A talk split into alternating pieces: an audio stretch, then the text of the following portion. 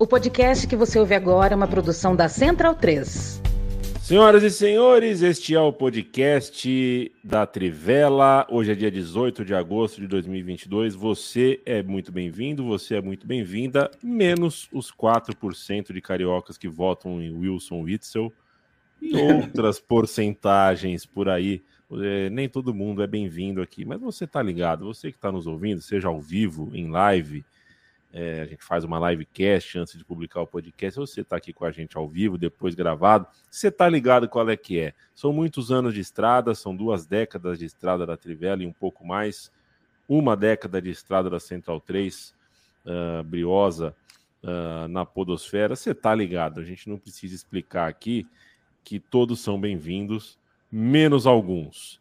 Felipe Lobo veste um quase Fulham, que é Trivela, na verdade é, Bruno Bonsante denuncia um certo friozinho noturno no centro de São Paulo e Leandro Stein é, é, esse plano novo do Leandro Stein eu não consigo ver qual é a camisa. É Adidas, parece ser do ah, Real Madrid.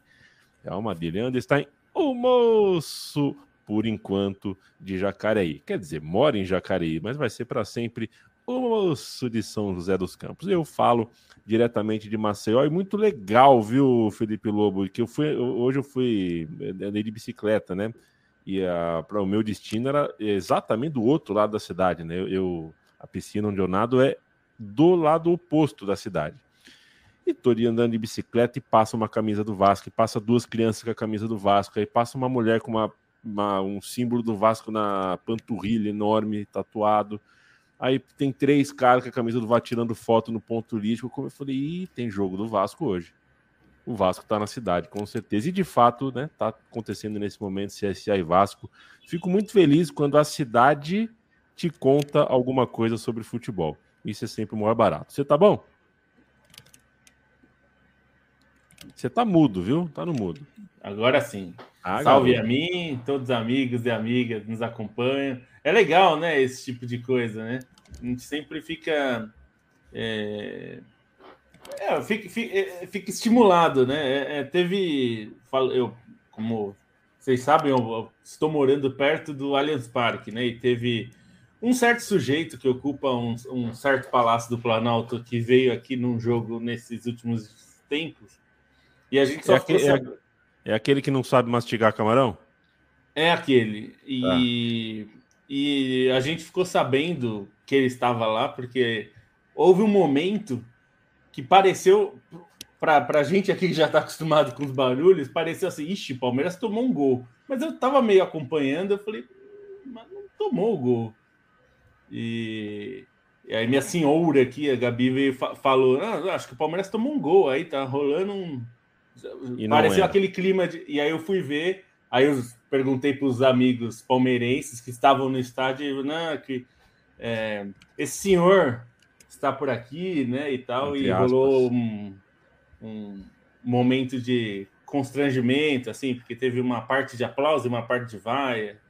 E, e sabe, e sabe por que, que é legal? Mas aqui de fora, eu vou dizer a experiência morando aqui do, a 200 metros do estádio, só ouvia vaia, não ouvia aplauso, mas quem estava lá dentro disse que teve os dois. E isso é muito legal, Felipe Lobo, essa parada da gente ver o futebol uh, na cidade acontecendo e focos, né? É, é, é, porque quando chega a Copa do Mundo, todo mundo quer que a gente seja o cheerleader do povão, né? Pinta a rua, distribui a bandeira, explica para as pessoas. Na Copa do Mundo a gente é super bem-vindo. Aí nos outros três anos e onze meses, você entra de camisa de futebol no metrô, pessoa te olha feio. Você tá de camisa de futebol numa festa de aniversário, a pessoa acha que você é o, é o, é o esquisitão da galera. Né? É, todo mundo trata o futeboleiro como se fosse uma, um corpo estranho, menos na hora da Copa do Mundo. Menos mal que pelo menos por um mês a gente é bem-vindo no rolê. Bruno Bonsante, o que, que você lê na hora vaga, companheiro? Você lê romance, você lê ficção hum. científica, assim, para desligar do futebol, qual que é a tua? Eu, eu leio mais é, romance policial, eu gosto. De, tipo, ler na praia, assim, tá ligado? É, quando eu, eu, eu, parei de ler, né? Faz. Eu deveria ler mais, mas eu, eu parei quando eu comecei a fazer home office, que aí tiraram aquelas duas horas e vinte de, de, de, ônibus que eu pegava todo dia. É, mas quando eu leio, geralmente quando eu viajo, eu leio romance policial, leio alguma coisa assim. Descobrir quem é o assassino e tudo mais. É, é essa é uma... já, já, fiz muito essa pergunta para as pessoas. É, ah, eu leio no trânsito, ah, eu leio no metrô, ah, eu leio no, no parque. É, hum. As pessoas que são casadas, que moram com um parceiro ou com parceira, eu tenho muita curiosidade de saber que horas que elas acham para ler, né? Porque eu nunca consegui. Eu, para mim, ler, eu, consigo, eu leio sozinho. Se eu tenho visita ou se eu tenho namorado em casa, é, já, já me complicou, não consigo ler. Que se você mora com a pessoa, não é exatamente visita, né? Nem. É. Não é, não é algo especial. Eu sei lá, nunca morei com, com um namorado, mas imagino que chega a um ponto em que você não sente mais aquela necessidade de dar atenção né, o tempo inteiro. Então, é. você pode Le... tirar um tempo para você. O Leandro Stein, é, Bia Haddad vai ser que número no ranking de tênis? Uh, dá o seu palpite aí. Boa noite. Eu repasso essa pergunta para Bruno Bonsante, porque tênis é um esporte que eu não sei de nada, então. Eu não sei, eu não sei se ela tá fazendo 13 ou 4, mas eu acho que rola um top 10 para ela, assim, se ela mantiver essa, essa forma, né? Chegando. Tá, você não acha que a, da, que a Biadade pode ser 13? Tem que ser 13? Em algum é. momento? Não. Pode ser 13, o... se for. Pois é, você percebe que o Leandro Stein ele se recusa a palpitar qualquer coisa, mesmo quando o apresentador está só jogando conversa fora. Ele poderia falar qualquer número, né? Eu gravei o meu time de botão com o Paulo Júnior e eu falei: Paulo Júnior, a seleção basca hoje ficaria em qual lugar do Campeonato Brasileiro? Ele respondeu: sexto. Responde qualquer coisa. Estou perguntando qualquer coisa, responde qualquer coisa. Mas aí você vê a personalidade das pessoas. Tem gente que não, não, não, não joga com, qualquer coisa no ar, nem de brincadeira. Este é Leandro Stein. Um abraço para Diego Marques. Felipão é um ex-técnico em atividade? Não, é um técnico em atividade. Fabito Moino é, é, sentiu a mesma coisa com o Bruno Bonsante com essa questão do, né, do home office. Moacir Dalpiaz, um abraço. Ross, um abraço. Gustavo Laurente Pereira, pura vida, abraço para você também. Marcelo Pelica, boa noite, Trivela. Menos é, foi boa essa hoje, hein? Achei, achei engraçado. Um abraço para você, Giovanni Lima. Fala, Giovanni Lima. Prazer falar contigo. Certeza que o Matias está de olho no jogo do São Paulo e por isso o, Matias estaria aqui hoje, não está por motivos de força maior. Segunda-feira ele volta com a gente. Lucas Silva, boa noite. Hat Trivas, boa noite para você também. Antônio Silva, Rodolfo Ribeiro, todo mundo esperando para saber, jogo Venceslau, Emerson Pérez, sobre o que, afinal de contas, a gente vai conversar. A gente vai falar uh, de Copa do Brasil, naturalmente, mas vai passar por Casimiro, né? Muito, muito, estou muito curioso para saber, para ouvir vocês sobre essa venda, possível venda, tá quase para fechar do Casemiro com o Manchester United. É, a própria venda do Manchester. Vai chegar o dia, né, Bruno Bonsante, que a janela de transferência é, as pessoas não conseguem vender o Messi, não conseguem vender o Cristiano Ronaldo, mas conseguem vender os clubes. É. janela de transferência de clube. Aí tá, tá, começando a ficar pesado demais. É, tá complicado, tá complicado a vida do Cristiano Ronaldo, né? Acho que ele tá tá faltando um pouquinho de dignidade ali, né, para ele perceber que ninguém quer contratá-lo. Daqui a pouco vai ter o futebol manager de bilionários. Você não é, é, você não é o técnico, você é o bilionário que pode comprar clubes. É, e compra e vende, compra, vende. No Brasil, compra. aí você pode. Quer, quer forçar um clube a virar SAF? Falar na imprensa que você vai oferecer 800 milhões.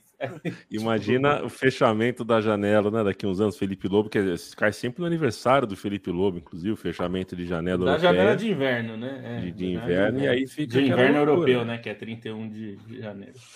E aí o Lobo vai ter que achar alguém para cobrir os clubes, é, né, não os jogadores. É, o Ferencváros foi vendido, o Esteu de Bucareste está emprestado e tudo mais. Os donos Mas trocando gente... clubes, né? Já pensou? Exatamente. O dono do Ferencváros, ó, troca o Ferencváros por é, um da Série B do Brasil e um de Malta. O que você acha? o cara, eu troco. Mas vamos antes disso falar de Copa do Brasil. Leandro Stein, começa com você. O Fluminense é semifinalista. É, é, eu recebi mensagem de um amigo, irmão, de vida, mensagem bem humorada, né? até tuitei sobre isso. Ele escreveu no intervalo: Você acha que os times do Fernando Diniz uh, falham na hora H, falta alguma coisa. Eu falei, não, cara tá dentro de uma normalidade, o Fortaleza é bom, tá, faz normal. Aí o jogo ficou 2 a 2 e ele escreveu: Você não acha que esse time do Fortaleza tá falhando demais na hora H? E a gente sempre uh, prestando tributo ao resultado, e acho que nem Diniz nem Voivoda merecem que a gente foque só no resultado. Dois técnicos uh, que merecem um pouquinho mais de, de cuidado no olhar. E o Fluminense é semifinalista, um 2 a 2 muito interessante. O Fortaleza está eliminado e agora tem o foco voltado só para não ser rebaixado, o que não é pouca coisa para um time que esse ano já é campeão estadual, já é campeão da Copa do Nordeste. Mas que tal para você esse Fluminense semifinalista que está jogando bem, que está jogando muito legal, tudo mais, mas sofreu, sofreu bastante. A gente tem que ficar uh, atento e registrar isso daí.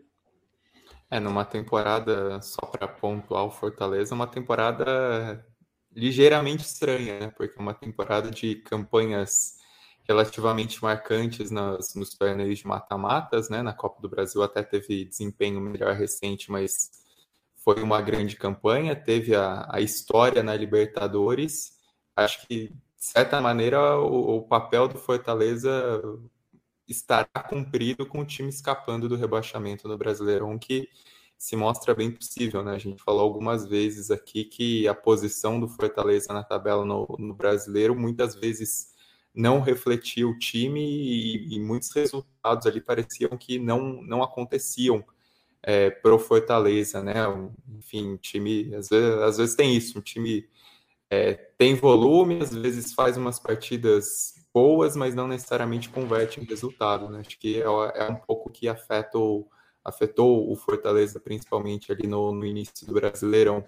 É, sobre o Fluminense, é um time que tem esse trabalho interessante, né? E esse jogo acho que merece ser exaltado pela qualidade dos times, pelas emoções, ainda que as discussões acabem enviesadas mais uma vez é, pelo VAR, né? Pelo que aconteceu de, de discussão de arbitragem que, que orientou realmente o resultado, mas acaba sendo um resultado pro Fluminense, acho que muito interessante, pensando do, do ponto de vista também de como o Fluminense, com as dificuldades, consegue contar, além do, dessa força coletiva, também com, com a capacidade individual, né? Esse time do Fluminense, acho que ele leva essa, essa grife do Fernando Diniz, que pessoas gostam, pessoas não gostam, mas é, é algo que, que carrega esse Fluminense, mas é um time que também tem a marca de alguns jogadores, né? Do, do desempenho individual de alguns jogadores que fazem esse time render muito bem.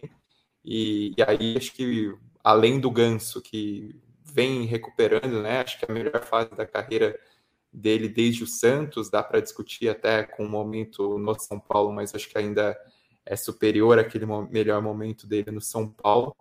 Mas um jogo também que contou com, com a participação do Arias, que acho que foi um machado do Fluminense, assim, a qualidade desse jogador, o que ele entrega é, a capacidade dele para decidir, decidir jogos, e o Cano, que assim, se muito se está se discutindo muito a questão do, do Pedro na seleção brasileira, o Cano não fosse pela idade, acho que teria até uma, uma discussão é, possível sobre seleção argentina, sobre a fase dele, sobre a característica de jogador que ele tem e que, que às vezes poderia contribuir é, nesse sentido numa seleção, né? Porque o, o, ano que ele faz no Fluminense é algo é, esplendoroso. É, a gente já sabia da qualidade dele antes de chegar no Vasco, né?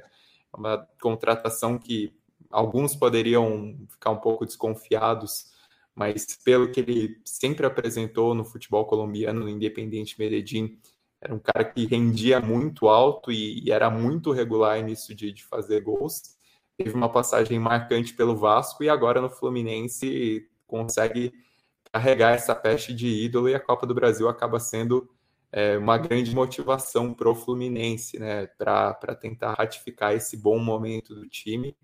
A classificação difícil, é, com, com o valor, precisa ser valorizado que o Fluminense já tinha feito na ida, né, já tinha conseguido vencer o jogo é, no Castelão, e agora na volta essa reação dentro de um contexto, né, dentro do, do que aconteceu de interferência, mas é uma reação muito forte do Fluminense também para se botar como um candidato nessa competição.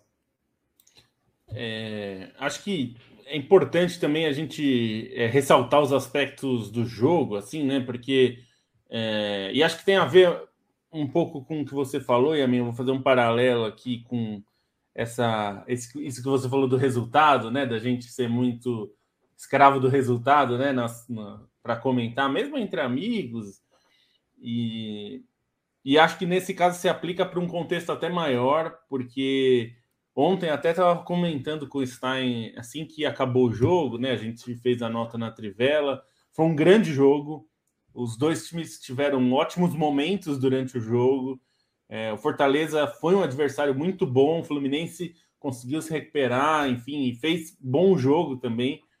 Mas, assim, logo depois do jogo, a discussão estava muito contaminada pela coisa da arbitragem.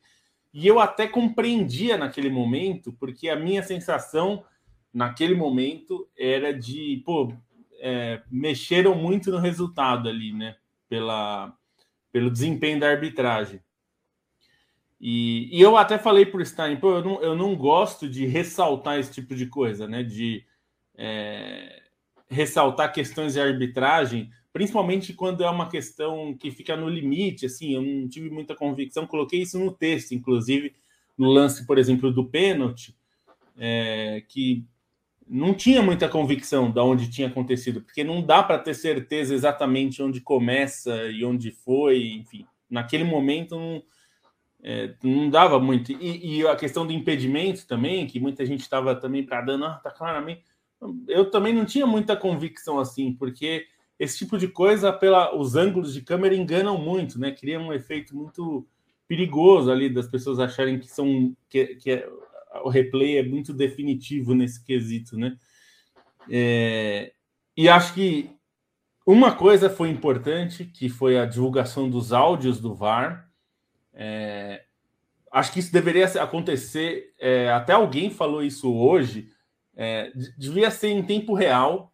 É, a CBF e as organizadoras dos campeonatos deveriam fazer mais ou menos como faz a Fórmula 1, de ter os rádios disponíveis e aí ter editores que vão colocando. Assim, a, a Fórmula 1 usa muito bem isso, né?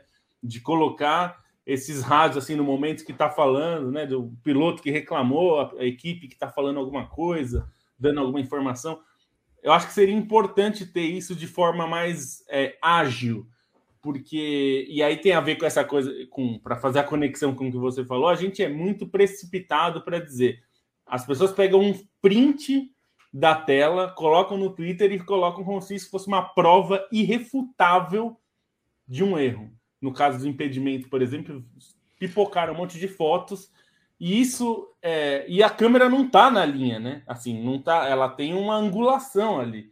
Então deixa uma impressão. Na hora que mostra o vídeo da né, por que, que a impressão que dá é que a cabeça dele tá na frente, mas não é, mas não tá e tudo mais. E mesmo a explicação que eu não tinha sido convencido na hora que tinha sido pênalti, porque para mim a imagem não mostrava isso, não deixava claro. Mas aí quando mostra a imagem que o VAR usa e com a explicação do VAR falando, aí você entende o que, que aconteceu, o que, por que, que ele foi marcado, por que, que ele tem aquela imagem e tal.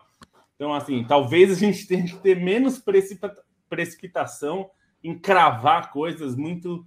É, muito imediatamente, assim, né? Ter opiniões é, definitivas, imediatas, no momento que as coisas estão acontecendo, né?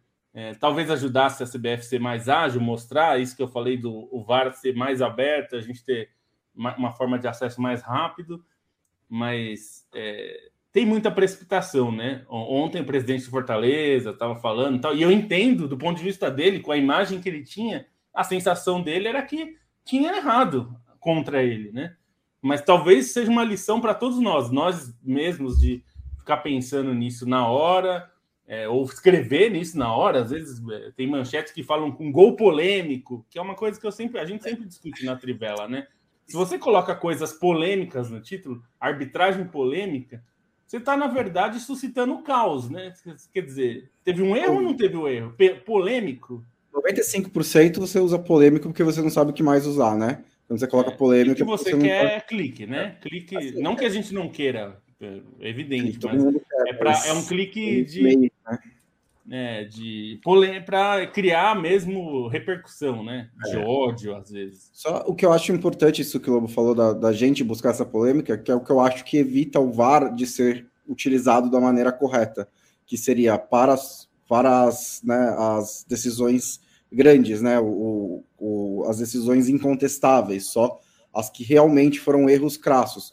Porque se a gente. Porque pensa que se a gente começar a usar o VAR dessa maneira, só para os erros crassos, o que vai acontecer é que na segunda-feira, nas mesas redondas, vão ficar pegando os erros não crassos e ficar discutindo. Ah, por que, que o VAR não foi usado aqui? Por que, que o VAR não foi usado aqui? E simplesmente não tem como ganhar, né? Porque é, eu acho muito pouco provável que a imprensa vai simplesmente é, começar a ignorar outros erros menores, sendo que ela não faz isso agora só por causa do protocolo do VAR. Então é um pouco, é um pouco um, um, uma é difícil encontrar essa solução, porque a gente quer um VAR menos intervencionista, mas ao mesmo tempo a imprensa e a torcida também, né? Vamos também dizer que tipo, não é só a imprensa, são os torcedores também que ficam no Twitter dizendo o tempo inteiro que o jogo foi roubado, vão ficar procurando pelo novo, mesmo que o VAR não procure. Bom, e faço uma rapidíssima observação ainda sobre isso, que é uh, a junção de duas coisas. Uma, a gente está num país uh, que cada vez mais acirra, é, e não por culpa das pessoas, mas porque muitas vezes quem está em posição de poder, está aí a polícia militar jogando cavalo em cima de torcedor, está aí o estado policial de coisas que a gente vê em tantas grandes e médias e pequenas cidades do Brasil é, é, há uma, um acirramento e uma descrença cada vez maior em pessoas em posição de poder. Pessoas em posição de poder, em posição de. de, de é, com, com, a função de mediar de maneira disciplinar as coisas, uh, são enxergadas hoje uh, muito mal. Né? Pode ser o técnico de futebol, que está sempre demitido, pode ser o juiz de um jogo. Isso é, não é coisa só do futebol, é em todos os lugares. É, e outra, é, também por isso, como subproduto disso, ninguém quer ajudar o árbitro de futebol. Ninguém quer ajudar. É, uma coisa é os 30 do segundo tempo, o jogo está caótico porque os jogadores perceberam que o juiz está perdido. Ah, você vai entrar na mente dele para tentar ganhar o jogo, você vai tentar desestabilizar o cara porque o cara mostrou. Hoje em dia é no primeiro minuto de jogo. O juiz não precisa mais dar sinais que está uh, desestabilizado ou mal. No primeiro minuto de jogo já está todo mundo gritando e parece o futebol brasileiro está parecendo futebol de criança histérica. Estão todos parecendo crianças histéricas tentando fazer o árbitro. Tem gente que joga mais com o árbitro do que com os seus companheiros de time. Né? É de William Potker do Havaí a Marinho do Flamengo, jogadores que fazem as jogadas mais pensando em como o juiz vai interpretar suas jogadas do que no resultado coletivo delas. Falando em Marinho, é. Landestein, o Flamengo é semifinalista. O Pedro uh, fez o gol de bicicleta que se assemelha ao gol dos chapéus do Alex em 2002, né? Aquele gol que faz a comunidade da bola falar assim: bom, é o gol que carimba o passaporte para a Copa. O Alex não foi, mas eram só 23 vagas. Eu acho que o Pedro vai, pelo menos numa convocaçãozinha, o Tite já mostrou uh, que vai levar.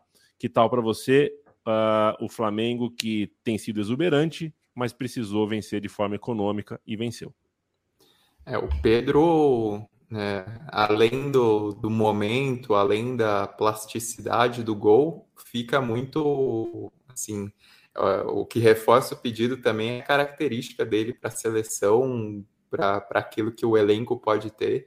E o Pedro, acho que como centroavante, ele se destaca nisso, né? Ainda que não seja um jogador que tenha se provado na Europa, acho que o momento dele no futebol brasileiro é algo que, que fala por si, que de fato merece pelo menos essa convocação de setembro da seleção, né? E ele foi claramente o diferencial nesse confronto, né? Ou não só pelo gol de bicicleta, assim, o gol de bicicleta eu acho ele um absurdo. Nem foi a, a bicicleta com plástica, e eu não vou entrar no, no, na discussão de é, sommelier de bicicleta, que eu acho isso horrível, né? Que muita gente não gosta de, de chamar de bicicleta esse, esse lance que o Pedro fez. É, Enfim, a BNT. Mim, é, para mim é uma bicicleta, mas eu não, não gosto de ser esse sommelier de bicicleta. Mas algo assim fantástico é a maneira como ele se antecipa o movimento numa bola que talvez parecesse mais para o Arrascaeta, né? Desse essa impressão e ele conseguir fazer esse movimento de bicicleta, que é um movimento que é, demanda mais tempo, uma preparação do corpo maior, é algo fantástico. E até porque, assim, algo que eu digo com a minha experiência de goleiro amador, gol de bicicleta, é, o chute de bicicleta é um chute muito difícil de defender, porque é um chute muito difícil de prever a direção pelo posicionamento do corpo, né? Não, não é algo tão óbvio para você ler a batida do jogador. Então, é algo que, que causa tamanho impacto, né? Mas acho que o Flamengo que merece destaque nesse confronto, além do Pedro e além da maneira como ele é, fez esse gol e armou aquele contra-ataque que o Gabigol perdeu, que também foi outro lance fora de série, foi o equilíbrio, né? O Flamengo, nesse jogo da Arena da Baixada, em que o Atlético Paranaense até saiu um pouco mais, apesar da formação defensiva, Flamengo teve muito equilíbrio para ter o jogo ainda sob seu controle. Ofensivamente nem produziu tanto, né? A grande, o grande momento do Flamengo foi naquele início do segundo tempo em que sufocou o Atlético Paranaense para conseguir o gol. Mas foi um Flamengo muito equilibrado no meio-campo. E aí o, o Vidal, acho que por mais que a gente olhe o currículo do Vidal, por mais que a gente olhe a história dele, acho que o começo dele no Flamengo assim tem sido bastante positivo, né? A maneira como ele é, entrega bastante ao time rapidamente, se mostra tão é, aclimatado ao clube, então isso é muito importante para o Flamengo para se destacar. E uma defesa do Flamengo impecável, né, para conseguir controlar essa pressão do Atlético Paranaense, até no momento que o Atlético ficou insistindo nos cruzamentos, Felipe Luiz muito bem, é, Léo Pereira, enfim, o Flamengo teve uma partida é, de muito equilíbrio e eu acho que isso vale o destaque numa classificação em que o Flamengo foi claramente superior, mas teve dificuldades para transformar isso num placar mais favorável, né? Do lado do, do Atlético Paranaense, foi um time competitivo, mas aí questionam-se algumas decisões, né? Até acho que a demora para o time tentar sair um pouco mais, o que o time tentou mostrar de recurso ofensivo ali não teve. Um jogo muito pegado, né? E, e muito pela temperatura que o, que o Atlético acabou é, trazendo pelo primeiro tempo, mas foi um Atlético Paranaense competitivo, mas ainda assim insuficiente para conseguir bater de frente pelos recursos que o Flamengo teve é, coletivamente nesse equilíbrio e também individualmente com o que o Pedro fez. E aí só vou passar a bola para vocês falarem sobre o jogo e antes de mudar para o jogo do Corinthians, só pediria a palavra de novo para pontuar algo que o, o amigo e também colaborador da Trivela, Emanuel do Vale, pediu para eu fazer uma pontuação pertinente também. Tá bom. É, é, eu não sei se vocês querem dar mais uma palhinha sobre o jogo do Flamengo. Já são 28 minutos de podcast, então o chato aqui é, já quer passar para o jogo do Corinthians, né? O cara, o cara é o chato, é o louquinho do relógio aqui. É, mas a palavra é sua, o, o Lobo. A gente tem um Flamengo que evidentemente chega como o, o melhor time dessa semifinal no papel no recorte curto dá para dá discutir, porque o Fluminense do, do, do Diniz está muito legal também. É, mas é o, o, Flamengo, acho que é o time que ninguém gostaria de enfrentar essa altura do campeonato ou da Copa. Sem dúvida, a gente está gravando no momento que São Paulo e América ainda disputam quem será o outro semifinalista, então a gente não tem como saber nesse momento, mas sem dúvida o Flamengo será favorito contra qualquer um dos dois. E, e, acho que em futebol mesmo, o Flamengo é quem tem jogado melhor. E assim, é, eu vou até fazer um, uma ressalva aqui, porque é, eu acho que o Flamengo foi melhor nos dois jogos contra o Atlético Paranaense. No primeiro foi muito melhor do que poderia ter ganhado e não ganhou por é, circunstâncias ali. É, e, e ontem, ontem já foi mais difícil, mas as chances foram um pouco mais raras. É, mas o Flamengo foi melhor no contexto geral do jogo, aliás, dos dois jogos. O Flamengo foi melhor, assim, acho que isso é, a maioria das pessoas vai concordar com isso. É, o que eu não gosto, e aí acho que vale fazer a ponderação, é esse tipo de coisa de que é, é, é menosprezar, acho que é a palavra, o, a estratégia do Filipão e do Atlético, dizendo que isso é anti-futebol ou isso é inimigo do futebol. Porque aí eu acho uma falta de respeito com o Filipão e com, é, com futebol até. Não só com Atlético, tal, mas com futebol. Porque futebol não é fórmula de fórmula matemática, que você tem que pôr, é, tem um resultado exato.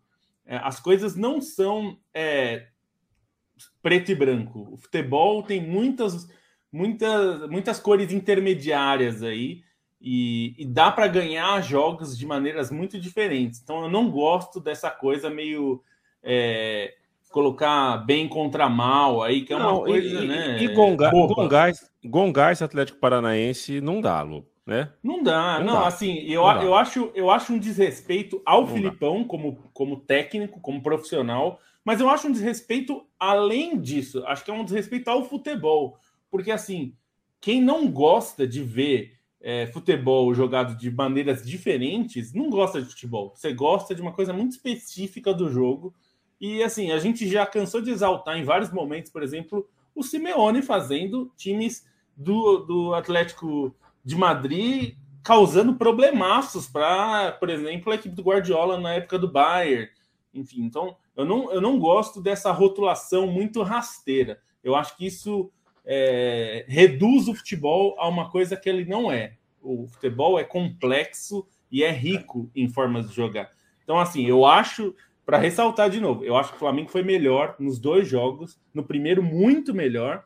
Ontem, melhor. Acho que se tinha que alguém ganhar, era o Flamengo. Acho que isso é meio claro. Só não dá para minimizar, assim, reduzir como se o Atlético tivesse feito anti-futebol, porque não fez, competiu e brigou até o último minuto ali. Podia ter achado o gol de empate, porque pressionou no final.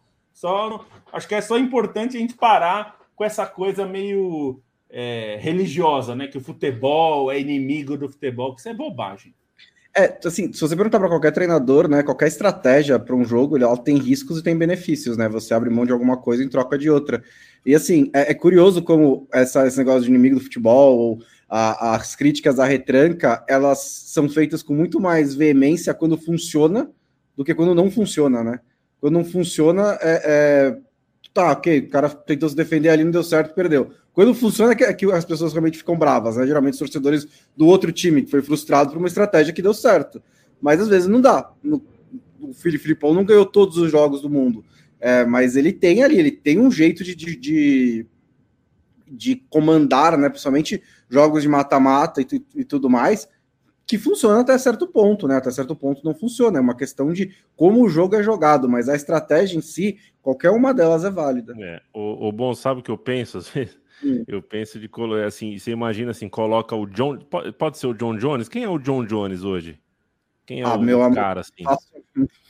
No, quem é mais do MMA aqui? Quem que é o equivalente ao, ao John Jones, ao Anderson Silva? Assim? Quem que é o cara? N nenhum de nós aqui sabe. É... Vamos alguém lá. Vai, vamos alguém, alguém vai Maguila, pronto. É, tá Coloca o Maguila, põe o Maguila, no, no, e aí põe eu. Eu para lutar contra o Maguila. É claro que a diferença não é essa entre Flamengo e Atlético Paranaense, mas estou fazendo a caricatura aqui. Põe o Maguila e põe eu. É, e, aí, e aí eu chego em casa e eu leio as pessoas falando que eu me defendi demais, que eu tinha que trocar soco com o Maguila. Claro que eu não vou trocar soco com o Maguila. Então, quando o Flamengo não é o caso do Furacão, mas quando um Flamengo enfrentar a Portuguesa da Ilha do Governador, ou quando o Palmeiras enfrentar o, o São o Água Santa, é, esses caras vão se defender bastante mesmo. E aí, exatamente, quando, quando não funciona, quando acaba sendo 4 a 0 ninguém lembra que era retranca também, né? O Leandro Stein, pra gente, a gente ainda tem KTO daqui a pouquinho, vamos fechar o, o giro de Copa do Brasil aqui, falar um pouquinho do Corinthians. Você pediu a palavra, vou te dar a palavra, não sei antes dar um toquinho sobre. Já perguntaram aqui, manda um abraço, perguntaram sobre se a gente não vai falar do Jorginho. Eu acho que o Jorginho tá realmente numa sei lá, ele tem uma onda um pouco conservadora no discurso dele, tá um pouco, tá um pouco over, né? Como tá um pouco, tá um pouco demais. Mas é, é o que eu já disse em outros episódios aqui e não abro mão de falar de novo. É, é o Atlético o Goianiense eu vi jogar bem no campeonato, mesmo na zona de rebaixamento. É um time que está bem na Sul-Americana, fez uma Copa do Brasil decente, e está na zona de rebaixamento por uma má fase de resultados, mas eu vi jogando bem mais de uma e mais de duas vezes. É um time que merece o meu crédito, que eu acho que pode dar trabalho nessa briga contra a Degola.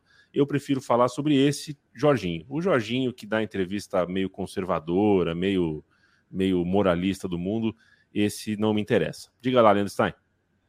Ah, só aproveitando o gancho que o, o Cauê tinha pedido para, nominalmente, né, minha opinião sobre o Jorginho, e, e aí minha resposta é uma não resposta, né? Eu não acho minha opinião sobre o que o Jorginho disse importante, porque eu não acho importante é, dar todo esse cartaz para aquilo que o Jorginho disse, né? E, e aí a gente entra em discussões sobre o que o jornalismo fala sobre o futebol, a maneira como jornalismo lida com o futebol, mas é, essa visibilidade, essa voz que deram é, para o que o Jorginho falou esta semana, não vejo como importantes. É, agora, outro assunto também que aí acho que também vale uma questão para a gente pensar sobre como a, a, imprensa retrata, mas que é, é algo de um ambiente hostil, cada vez mais hostil que a gente vive numa sociedade, é o que aconteceu em relação à torcida do Flamengo é, em Curitiba, né? Algumas hostilidades que aconteceram, algumas cenas inadmissíveis. É, teve a família sendo expulsa de um restaurante com, com gritos racistas, teve é, um youtuber que não conseguiu gravar o vídeo quando aparentemente não estava falando nada demais, teve um momento em que, em que uma torcedora, o Marcos Braz foi entregar uma camisa para uma torcedora do Atlético Paranaense e impediram, e aí acho que não é só uma questão de de olhar a torcida que faz isso ou a, a, torcida que sofre, ainda que o Flamengo esteja envolvido em alguns desses episódios sofrendo hostilidade mais recentemente. Mas a gente pensar a maneira como se retrata o futebol, se retrata o discurso, se retrata é, o que acontece em campo e aquilo que pode repercutir fora, né? Porque esse confronto entre Flamengo e Atlético Paranaense ele teve momentos tensos, inclusive dentro de campo, é, amplificados por alguns discursos de jornalistas, discursos fora de campo e a maneira como se, se retratou alguns momentos é, do confronto e, e, até isso que a gente discutiu de ideias de jogo e o que se reflete do lado de fora com esse tipo de hostilidade, né? Isso é, é inadmissível e, e é, acho que é um momento da gente repensar também como se discute o futebol, como se retrata, porque a gente está chegando num nível de hostilidade cada vez maior. A violência não é mais aquela que tanto bradam é, sobre torcidas organizadas, e aí vai outra discussão, mas é uma, uma violência cada vez mais espalhada pelas arquibancadas, né? E só para deixar claro, não sou desses que condenam torcidas organizadas, mas a gente vê uma uma violência cada vez mais espalhada nas arquibancadas, e nesse jogo do Flamengo e do Atlético Paranaense, mesmo fora do estádio, mesmo em outros ambientes, a gente viu cenas que são inadmissíveis, que eu acho que precisa, precisa entrar na pauta também para a gente discutir como é que se consome futebol como é que se trans, é, transmite esse futebol para se consumir, porque eu acho que existe, existem muitas falhas nisso e isso reflete nessa hostilidade. Né? Muito bem observado, Leandro Stein. Um beijo para o Emanuel também. Um abraço para o Guilherme Oliveira, que está nos assistindo ao vivo depois de um tempão. Daniel Cordeira, amam o folclore, uh, amam o futebol arte, amam torcer para o Davi contra golis, mas odeio quando o Davi não utiliza o futebol arte. De fato. Uh, um abraço para o Padilhão, humildão. Arthur Ripica, futebol defensivo também é futebol. Lucas Trindade, ó, oh, é o Charles do Bronx. É bom esse cara mesmo. Eu vi ele ganhar uma luta, um, um cinturão aí. Eu, e bom, bom, bom. Quer dizer, todo mundo é bom. No MMA, para mim, todo mundo é bom. Os caras. É tipo aquela coisa lá que fala, tipo, ah, não, o, o, último colocado da Fórmula 1 é um ótimo piloto também, né? é isso, é isso. Os caras é, trocam... é, é, tipo, concordo. Os caras trocam um sopapo lá, que todos são bons, claro que são. Uh, Lucas Silva, um abraço para você. O Paulo lembra que a Grécia de 2004, né, um, um clássico da discussão sobre futebol defensivo. A Gisele, é, concordo com você, Gisele, mas é isso que né, o Stein fez a análise. O Atlético jogou mal, né? O Atlético realmente não jogou bem. Isso é uma coisa. Outra coisa é falar que o Felipão acabou, que o Felipão não tem coisa para fazer da vida, porque, né? Você pode criticar a aplicação da estratégia para esse cenário ou para aquele cenário, mas você não pode é, dizer que não é uma estratégia válida, que não é algo que, é, que é inimigo, como vocês estão dizendo, né, que é inimigo do futebol, que não pode ser usado, porque é, o técnico que usa essa estratégia é malvado. É, são duas coisas um pouquinho diferentes. Bruno Bonsante, eu... em que posição ficaria a seleção básica no Campeonato Brasileiro? Uh, oitavo. Felipe Lobo, vamos de KTO? Vamos. Vamos de KTO. Momento KTO, você entra em KTO.com, inscreva-se no site, no seu primeiro depósito, uh, coloca o, nome da Trivela, coloca o cupom Trivela e você ganha 20% de free bet. Em KTO.com você encontra múltiplos esportes, milhares de partidas, de jogos, de modalidade de aposta. É, tem a malandrinha, que é um, um, uma cereja do bolo dentro da KTO, que você pode entrar lá e conferir. É, e a KTO é parceira da Central 3, parceira da Trivela, parceiraça do podcast da Trivela de longa data. E toda quinta-feira uh, a gente abre o site da KTO e entrega seis dicas para você entrar na KTO e ganhar um dinheiro, ganhar uma moeda. O Lobo dá três palpites, o Bonsa dá três palpites. Você segue se quiser. Eu acho que você deveria segui-los. Começa com você, Lobo. Vamos lá, então. É eu vou fazer uma, uma coisa que não é muito bonita, mas acontece. Eu vou apostar na desgraça do Everton. É... mas é que o time não está se ajudando muito, né? E o futebolzinho que o Everton joga não suscita muita confiança. E considerando que o Everton vai receber no sábado Nottingham Forest e a vitória do Forest está pagando 4, de, a cotação 4, então 4 para 1, é, é bastante alta não que eu acho que o Nottingham Forest é um excelente time, até porque contratou tanta gente que os caras acho que nem sabem o nome um do outro ainda. Né? Já, tá no, já teve 15 contratações nessa temporada do Nottingham Forest. Mas é um time ali que tem alguns caras bons. Se esses caras jogarem um pouquinho, e na última semana, na última rodada, né? O time conseguiu uma vitória importante ali contra o Aston Villa, conseguiu fazer um jogo bom. Então eu tô apostando na vitória do Villa, do, do, do Forest contra o Everton, considerando que o Everton não está jogando nada. É, não é assim, não é um jogo muito fácil de prever o resultado, mas a cotação está muito boa para perder essa oportunidade. É, outra, a segunda já é no jogo de domingo, Atalanta e Milan, mais de dois gols e meio. Essa daí é simples, está pagando 1,73, porque é uma cotação bastante provável de acontecer. É, o Atalanta não é a Atalanta que a gente viu chegar é, longe em Champions League, é um time que passa por uma certa reformulação, mas é ainda um time ofensivo, tem é, bastante mérito nesse estilo de jogo. E o Milan continua um time forte, é o atual campeão, começou bem a temporada na Série A, mais de dois gols e meio, eu acho bastante provável nesse jogo. Por fim, domingo também, o jogo de domingo à noite na Espanha, Real Sociedade e Barcelona. Lewandowski vai fazer gol em algum momento. Então, eu estou apostando que nesse jogo, um gol do Lewandowski a qualquer momento é algo bastante possível. Cotação 1,88. Considerando aí que o Barcelona né, vai ter teve um pouquinho mais, uma semana a mais para melhorar o time, é, talvez estejam mais prontos a entregar a bola para o Lewandowski para ele marcar o seu golzinho. Então, são essas três. Felipe Lobo citou o Lewandowski, que é um centroavante é, polonês, Bruno Bonsante, para você anotar aí para sua informação. As três dicas. Ele é bom? Ele é um. Ele tem faro de gol. Tem faro de gol, certo. Vai ser bem rápido, porque tem duas que são muito iguais ou parecidas às do Lobo, né?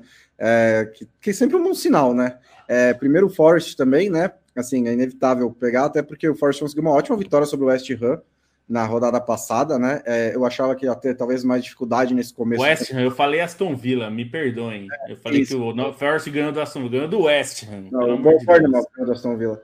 É, o, então, assim, a, a, talvez não dá para saber ainda se não, que não terá dificuldades, mas ganhar do West Ham, que é um dos melhores times da Inglaterra, foi um resultado muito impressionante. Vai pegar esse Everton aí despedaçado. Eu só iria no, no, no Forest ou empate a 1,73 para ter um pouquinho mais de, de, de, cobertura, um pouquinho mais de segurança.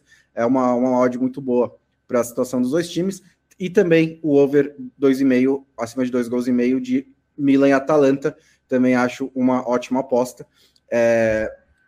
A terceira, né, que eu não copiei do Lobo, É, Fulham e Brentford no sábado às 11 horas da manhã.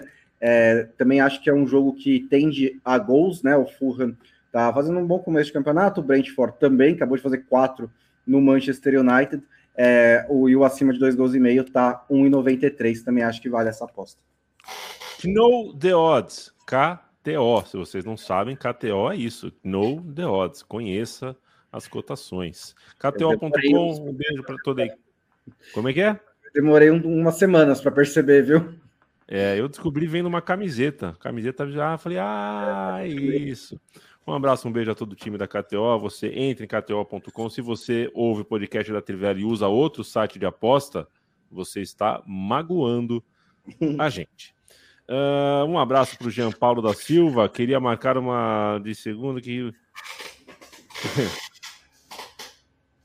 É, o, o, é, o Jean falou que eu, pô, ao mesmo tempo eu falei bem da ciência e do horóscopo. É, não são excludentes. Eu gosto das duas e não sou isso, e não sou supersticioso. Isso eu não sou, porque esse negócio de superstição dá muito azar. O Christian Mas o horóscopo é divertido, pô.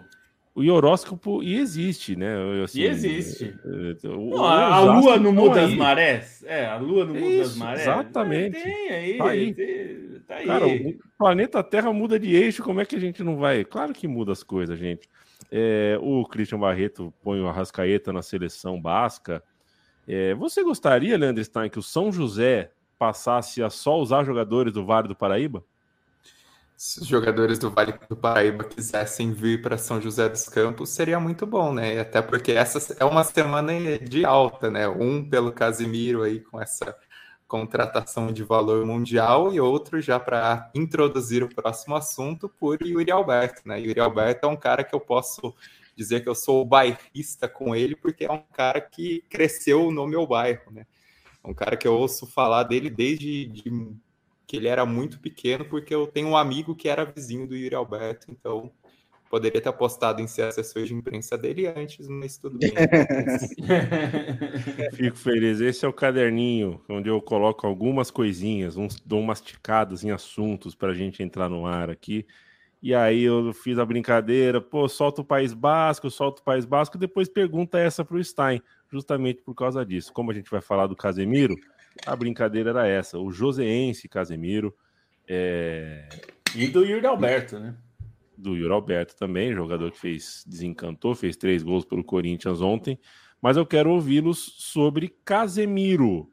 Uh, começo com quem, hein? É... É... Oi?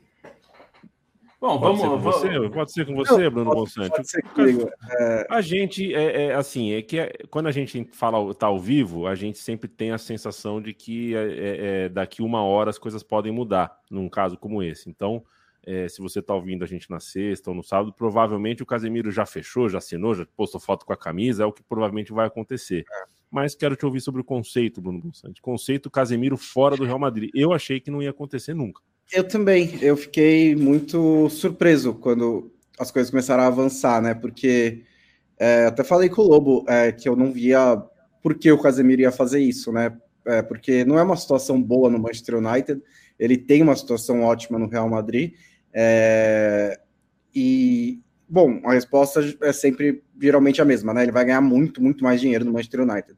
É, além de, assim, você também, acho que, é, que não é só também o dinheiro, é, é também uma questão de é, ter um, uma experiência diferente também, eu entendo, às vezes as, as, coisas vão se acumulando, né? Você tem o dinheiro como um dos motivos, mas você tem também querer ter uma experiência é, diferente, é um, um, desafio, né? Se você virar ali o dono do, do meio campo do Manchester United, e ele também está percebendo que a fila anda, né? A fila está andando no Real Madrid, chegou o Tchouameni, tem o Camavinga, né? O Real Madrid já se preparou para a, o fim do Triângulo das Bermudas, né, que é como eles chamam o meio-campo com Casemiro, Tony Cross e Luka Modric. É, só esperava-se que o Modric fosse o primeiro deles a, a sair, mas é, veio essa proposta do, pelo, do, do Manchester United pelo Casemiro, e aí, pro, do ponto de vista do Real Madrid também, é, eu até entendo que eles não queriam vender, né, mas estão aceitando o desejo de um jogador histórico de ir mas 70 milhões de euros por um jogador de 30 anos é um absurdo, né? É um valor altíssimo. É, se você for pensar que o Tchouameni, que tem muito...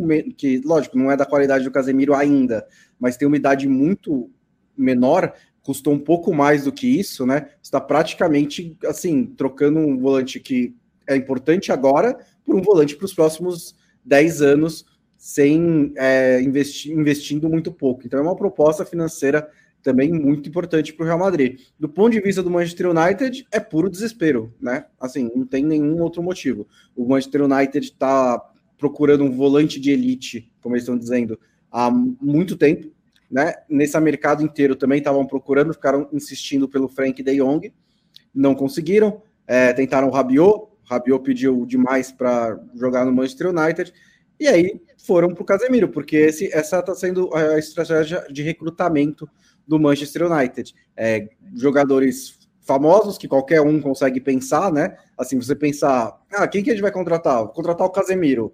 Sinceramente, qualquer um consegue ter essa ideia ou os jogadores indicados pelo Ten Hag. É, o Casemiro vai ajudar o Manchester United?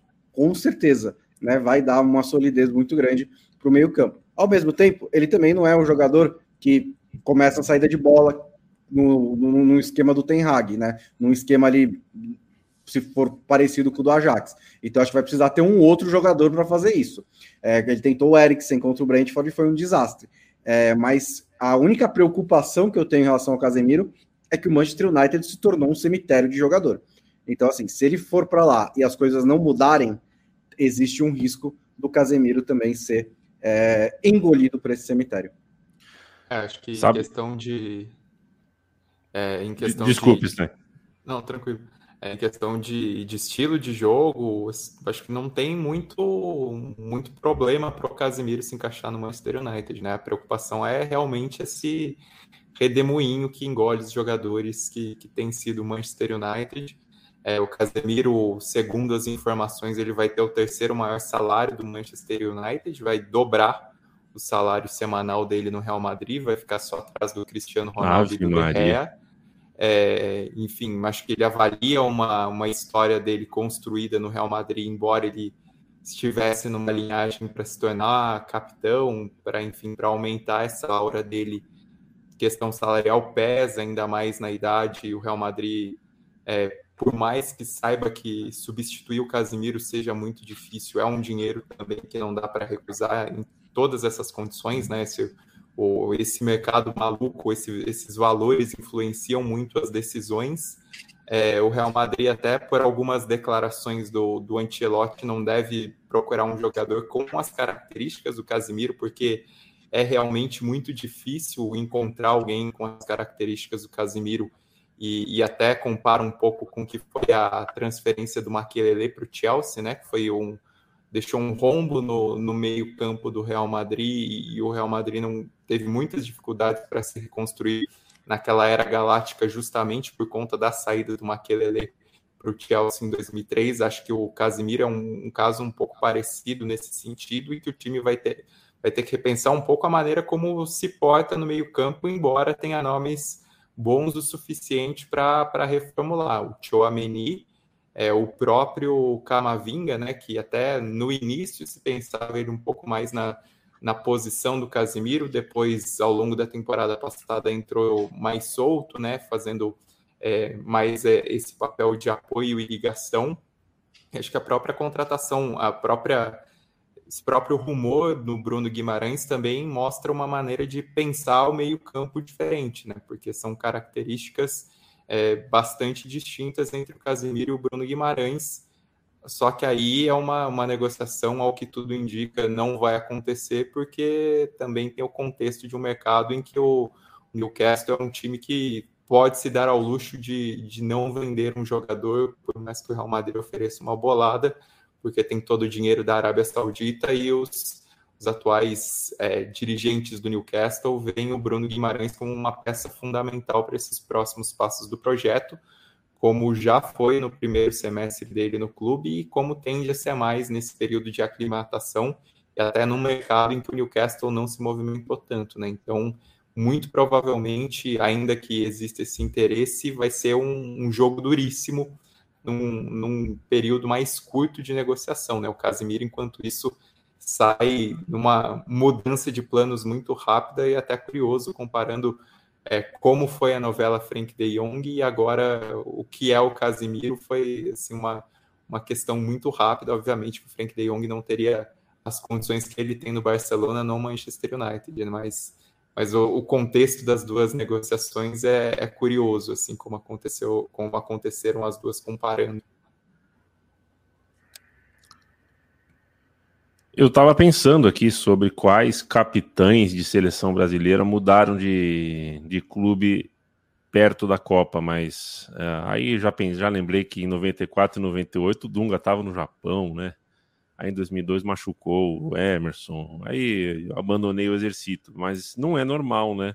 A gente Para pensa que, que capitão no Brasil, né, é, um, é, é uma coisa é meio um... aleatória, né? Os técnicos Exato, meio é um... que jogam para cima, é uma coisa não é muito valorizado, né? Mas eu sempre, né, a sensação que eu tenho é que o Casemiro uh, estaria buscando perto de uma Copa do Mundo, assim, seria um ano de estabilidade para o cara. O cara mudou para um lugar, né? Vai ser, inclusive, o, Bonsa, responde para mim rapidinho aqui, ó. O M mandou mensagem para a gente pelo Twitter, o Francisco, é, perdão, o Francisco Mairim, que a gente tá, a gente tem um agradecimento a fazer a M Uh, pela mensagem que mandou para a gente no Twitter, né? Isso foi é o tipo de coisa que é bem legal de receber. Obrigado uhum. demais, M. Uh, uh, e o Francisco Marini perguntou para a gente, não foi exatamente uma mensagem uh, legal, uma mensagem gentil para a gente, foi uma pergunta. Vocês acham que o Manchester United está em reconstrução desde a saída do Ferguson? Dá para dizer isso? O clube foi vice da Premier League duas vezes, então o Francisco se pergunta se a gente deveria ajustar as expectativas é, não. ou não. O que você então, acha?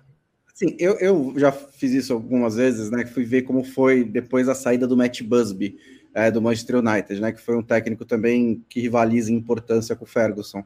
É, e foi pior do que isso, né? Bem pior. O time foi rebaixado, demorou até o Ferguson chegar para conseguir realmente se encontrar. Foi uma coisa de décadas. É, só que hoje em dia a, o contexto do futebol é completamente diferente, né? É, o Manchester United é o clube mais rico da Inglaterra, é o clube mais rico da liga mais rica. Né? O Manchester City tem mais dinheiro, né? mas dentro do fair play financeiro não pode gastar, gastar à vontade. Então, é, quer dizer, agora, né? Já fez isso antes, mas é, o Manchester United tem um faturamento absurdo. É, então, assim, é, não tem motivo para a gente, a gente precisar dar 10 anos de lambuja para o Manchester United se reconstruir. Né? É, assim, é, é, é claro que a presença do Ferguson, inclusive física às vezes, né? É uma sombra em todo mundo que trabalha no Manchester United. É claro que tem muitos, muitos processos que o Ferguson deixou ali que os outros treinadores talvez tenham dificuldades em lidar, mas o Manchester United tem toda a estrutura, todo o dinheiro e todas as possibilidades de ter um, um time melhor, de ter um projeto melhor do que tem nesse momento. Né? Eu acho que é verdade que ele está em reconstrução, mas essa reconstrução está demorando muito mais do que deveria por causa da incompetência de quem toma as decisões no Manchester United. Ô Felipe Lobo, estamos na reta final do podcast de hoje da Trivela é, e a gente fecha com o Corinthians. A gente falou de forma lateral do Jorginho, técnico derrotado em Itaquera ontem, mas a gente tem o lado vitorioso e um lado vitorioso que precisava muito dessa vitória, né? O outro banco de reserva estava flamejante, Vitor. O, o, o, VP, não sei se você gosta dessa, dessa coisa não. de torcedor de ficar é, técnico, agora tudo é, é, duas letras. Não, pô, chama o cara pelo nome. O Vitão uh, tava com. tava quente a cadeira dele, né? Agora deu uma esfriada, porque não só a classificação veio, e acho que o principal ponto uh, da classificação é que veio jogando um futebol muito bom. Veio, jogou, jogou bem. Teve dificuldades até fazer o primeiro gol, mas eu acho que tem uma, um, um fator que fez muita diferença para o time. Claro, o Yuri Alberto muito bem, fez três gols, mas o mais importante até que o Yuri, que o Yuri Alberto foi o Renato Augusto. Esse é o jogador que mais faz diferença para o Corinthians. Ele estando inteiro, fisicamente bem, ele faz diferença. Ele deu três assistências. É, então, para o Corinthians é quem pode mais fazer é, diferença é, no jogo do time, no estilo do time. Ele tem uma qualidade para isso que é muito grande. E o caso do Yuri Alberto é muito uma questão de confiança, né? Porque é, você vê que faz o primeiro gol numa jogada até do Roger Guedes, né? Que provou ao Vitor Pereira que pode jogar pelo lado do campo, basta ele correr um pouquinho E aí eu estou falando de correr, não é correr com a bola, né? Que isso ele sempre faz bem, é se dedicar ao time taticamente e, e fechar os espaços sem a bola, que é sempre importante. E ele fez isso, né? Em determinados momentos estava marcando na, no campo de defesa. É, ele fez a jogada, o Yuri Alberto, na hora que o Yuri faz o primeiro gol, é, os dois outros gols dele são consequências de estar tá bem confiante, né? Tá principalmente o terceiro, né, que já é uma cavadinha, né, mostra que ele já estava bem mais confiante. Ele é bom jogador, ele é jovem, então é, é normal que é, precise aí de algum tempo para ter uma confiança para fazer os gols. Ele certamente vai muito bem, mas a, o principal ponto que acho que de, de, destaque do Corinthians é o Renato Augusto. E é um futebol que o Corinthians não jogava, né? A gente, ninguém estava botando muita fé no Corinthians não na classificação em si, porque acho que estava aberto o jogo em casa, mas no Corinthians, no desenvolver aí do ano, né? Porque o time estava jogando bem, né? Então conseguiu jogar bem. Vai pegar um Fluminense agora que é muito difícil, né? Porque oferece um tipo de jogo que o Corinthians pode ter dificuldades, mas se jogar como jogou nessa quarta, a gente pode ter dois grandes jogos na semifinal, porque é, se o Fluminense mantiver o bom nível tem mostrado, na maior parte das vezes, é, vai dar um jogo muito bom. Enquanto a gente grava o programa, o São Paulo vai uh, liquidando a fatura. Dificilmente você vai ouvir esse podcast gravado com o América Mineiro semifinalista. Acho muito difícil que haja uma reversão, mas está quase no intervalo. São Paulo 2, América 0, 3 a 0 no agregado. O que a gente pode ter e provavelmente vai ter é uma semifinal de Rio contra São Paulo. De um lado, Fluminense contra Corinthians, de outro lado, Flamengo contra São Paulo. Fla-Flu na final? Interrogação. Corinthians e São Paulo na final? Interrogação. Isso a gente vai ter que esperar para ver. É o famoso não dá para saber ainda, né? É, o cachorrinho. Põe o cachorrinho. O famoso cachorrinho. Vamos ver o que vem pela frente, não dá para saber ainda. Leandro Stein, teu destaque final, meu beijo, meu abraço. Tchau, tchau. Bom, destaque final vai para essa semana de Champions, né? A gente está é, tá atravessando a última fase classificatória com os playoffs, só mais seis jogos para definir os últimos seis classificados da fase de grupos.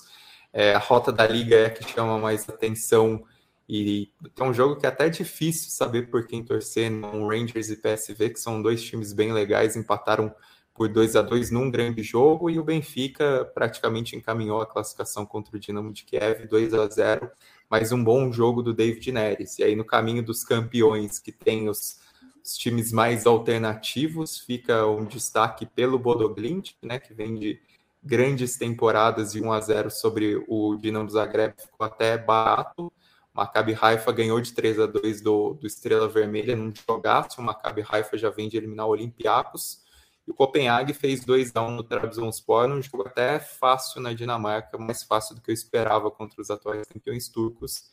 E 0 a 0 Karabag Vitória Pilsen. Hoje também vários jogos de Liga Europa e de Conference, né? 31 ao todo, 10 pela Liga Europa e 21 pela Conference. Teve Fiorentina, West Ham e Villarreal ganhando pela Conference, né? Agora os é, os grandes entram nessa fase, nessa última etapa preliminar, já que a Conference não tem ninguém garantido de, de antemão na fase de grupos. Enquanto isso, Colônia perdeu em casa para o Ferrevar da, da Hungria e o Nice perdeu fora para o Maccabi Tel Aviv com o Kasper Schmeichel tomando um gol por cobertura nessa nova aventura da carreira dele. Jogos difíceis para os dois reverterem. Pelo menos o, o Nice vai poder tentar reverter em casa, né? O, Polônia vai precisar buscar esse resultado fora de casa. Beleza? Boa noite, até segunda-feira. Bruno Bonsante, o meu beijo, o meu abraço e um boa noite com um destaque sobre a vitória da torcida do Liverpool. É uma vitória muito importante, né? Porque, é, assim, é, esse movimento começou depois da, do colapso da Superliga e teve umas decisões, umas, uns anúncios, né? Um pouco cosméticos ali, um pouco para literalmente para inglês ver, né? É como é, uns torcedores do Chelsea acompanhando reuniões do conselho, mas eles não tinham poder de voto, então tanto faz. Bom, é, mas, ui. Desculpa, é só porque só chatice minha, que eu, eu não fiz o lead, né? De repente alguém está te ouvindo. Torcedores do Liverpool agora. terão direito legal de vetar a entrada Isso. na Superliga do clube. Então, e aí o que aconteceu é que eles, os torcedores do Liverpool, negociaram depois, desde o final da Superliga, e conseguiram é, criar um comitê de torcedores que vai se reunir quatro vezes por ano com executivos do Liverpool de alto escalão e uma vez por ano com o conselho completo, que inclui o, os donos né, de Boston. É, e eles vão ter direitos né, legais, como você disse, de vetar é, a entrada do, do Liverpool em uma competição dissidente, né, como foi a Superliga, é, e, e, dialogar em, sobre preço de ingresso, sobre experiência de, de torcida. É, eu acho que Lógico que não soluciona todos os problemas e não é exatamente né, um, um clube é, comandado por torcedores, mas eu acho que é um passo na direção correta, eu acho que é bastante interessante. É, e só para encerrar, antes de, de, dar meu boa noite, é, eu quero mandar um abraço para os alunos do Aleph, que roubaram minha namorada essa semana. Ela está lá em Brasília dizendo para eles beberem água para não se desidratarem e pediram aí para mandar um abraço para eles. Eles que vão fazer um, um, clássico esse ano, amigos do Peterson versus amigos da Ana. Eles me convidaram, eu acho que eu vou lá dar uma olhada. Até segunda-feira. Vai jogar nos amigos da Ana. Eu não, eles não me convidaram para jogar, né? Eles me convidaram para ver, né? Ah, tá bom. Ah, mas provavelmente jogam e correm muito mais do que eu. Então, né, eu, eu, tenho, eu tenho uns 15 anos de, de, de, cigarro a mais do que eles, né? Pelo sim, espero não. que eles não tenham nenhum ano de cigarro ainda, né? Não, é, espero que não. Embora também eu, eu não seja, eu, eu, não tenha nascido ontem, né? Então. Mas é novinho, Bruno Ponsante é, um, é, é, o, é o caçula aqui, né? É o caçula. Não, ele está no mesmo ano. Ah, tá bom. Eu sou mais eu ou menos sei. um mês mais novo que o Bonsa. É. Perfeito. Uh, Felipe Lobo, vamos deixar os caçulas de lado aqui e nos despedir, eu e você. Um beijo, um abraço para você. é, seleção basca contra a seleção catalã hoje. Quem ganha? Beijo. É, bom, dá a seleção catalã. E só para dar uma palhinha, é, Manchester United está sendo, tá sendo discutido a venda e é parecia uma coisa impossível. É um pouco o caso do Casimiro. Parecia uma coisa que absurdo, isso não tem nem não vai acontecer, né?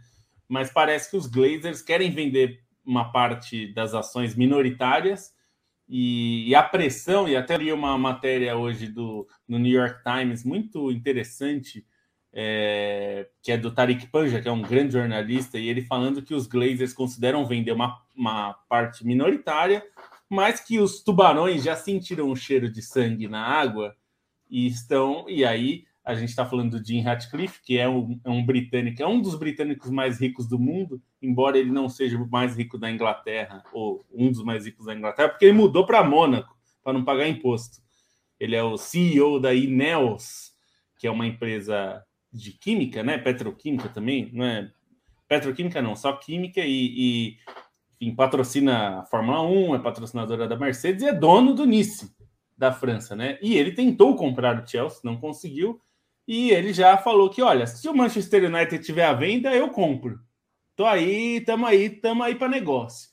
E uh, um dos motivos que está fazendo os Glazers coçarem a cabeça, pensando, hum, talvez seja bom vender, é que eles compraram por 800 milhões de libras em 2005 e hoje a avaliação que se faz do Manchester United é que se o Chelsea valeu 3 bilhões à vista e promessas aí de, de é, investimentos né, e tal, mas 3 bilhões à venda do Chelsea, o Manchester United é uma marca que vale bastante mais, até por ser um clube não só financeiramente mais bem estruturado, e essa é uma, uma das críticas né, que se faz, que o clube virou só uma máquina de dinheiro e não de futebol, né? É, mas é uma, um clube mais conhecido, uma marca mais forte e tal. Então, eles, muita gente está avaliando que pelo menos valeria 6 bilhões. E aí os Glazers estão olhando e falando: hum, 6 bilhões, hein? Quem sabe? E eles não pensam em vender, mas a, a questão agora não é mas mais se eles que querem. É, a questão não é se eles querem, a questão é se chegar o preço, eles vendem. É... Só lembrando que o Manchester United tem ações na Bolsa de Nova York, na né? Bolsa. Mas elas são ações é, sem, sem, sem a mesma força, né? É, são ações é, mais. Não tem poder de é, gestão, né? Do clube. Exato, não tem poder, de não tem poder então, decisório. É, é, difícil, não, não dá para fazer um, um, um hostile takeover, né? É, Bom. é, é, muita gente pergunta por que, que os caras que têm dinheiro não vão lá na bolsa e compram? Porque eles vão só jogar dinheiro na mão dos Glazers. Não vai seja o Elon Musk, tá tudo bem. É, então, mas é, existe, a, existe essa conversa, pode ser, e há, há quem diga é, no o Telegraph, por exemplo, publicou uma matéria essa semana dizendo que, com fontes do mercado, acham que a venda vai acontecer em até dois anos, porque os Glazers são muito criticados, né? Tem gente que vai lembrar que quando o United foi vendido, uma parte da torcida ficou tão revoltada, uma parte pequena, é verdade, mas uma parte ficou muito revoltada e criou um outro clube, né? Que é o United of Manchester, que milita lá nas divisões inferiores mas entre os que ficaram torcendo para o Manchester United, eu diria que 90% é contra os Glazers e tem protesto em 100% dos jogos do, do, Manchester United, tem a faixinha fora Glazers, né? Então, é possível Perfeito. que a gente veja. A, a gente falou de é, Manchester, de, de é, futebol manager de futebol, né? De comprar clube, não jogador, né? É, pode ser que aconteça no Manchester United que muita gente avalia que vai ser a maior venda de um clube de, de esporte qualquer no, no mundo. Valeu, senhores. Segunda-feira a gente está de volta. Rafael Velasco, gostei. Terminou bem a temporada é, do Better Call tá bom? Gostei do final. É, um beijo para todo mundo. É, sigam nas redes sociais, Trivela, Central 3 apoia.se barra Trivela, apoia.se barra Central 3, ao financiamento coletivo da redação e do estúdio, trivela.com.br barra loja, é a loja da Trivela para você comprar itens uh, da, da Trivela. E seguimos, visite nossa cozinha, trivela.com.br, central3.com.br, vamos que vamos. Segunda-feira estamos de volta, sim senhores e sim senhoras. Um beijo e um abraço.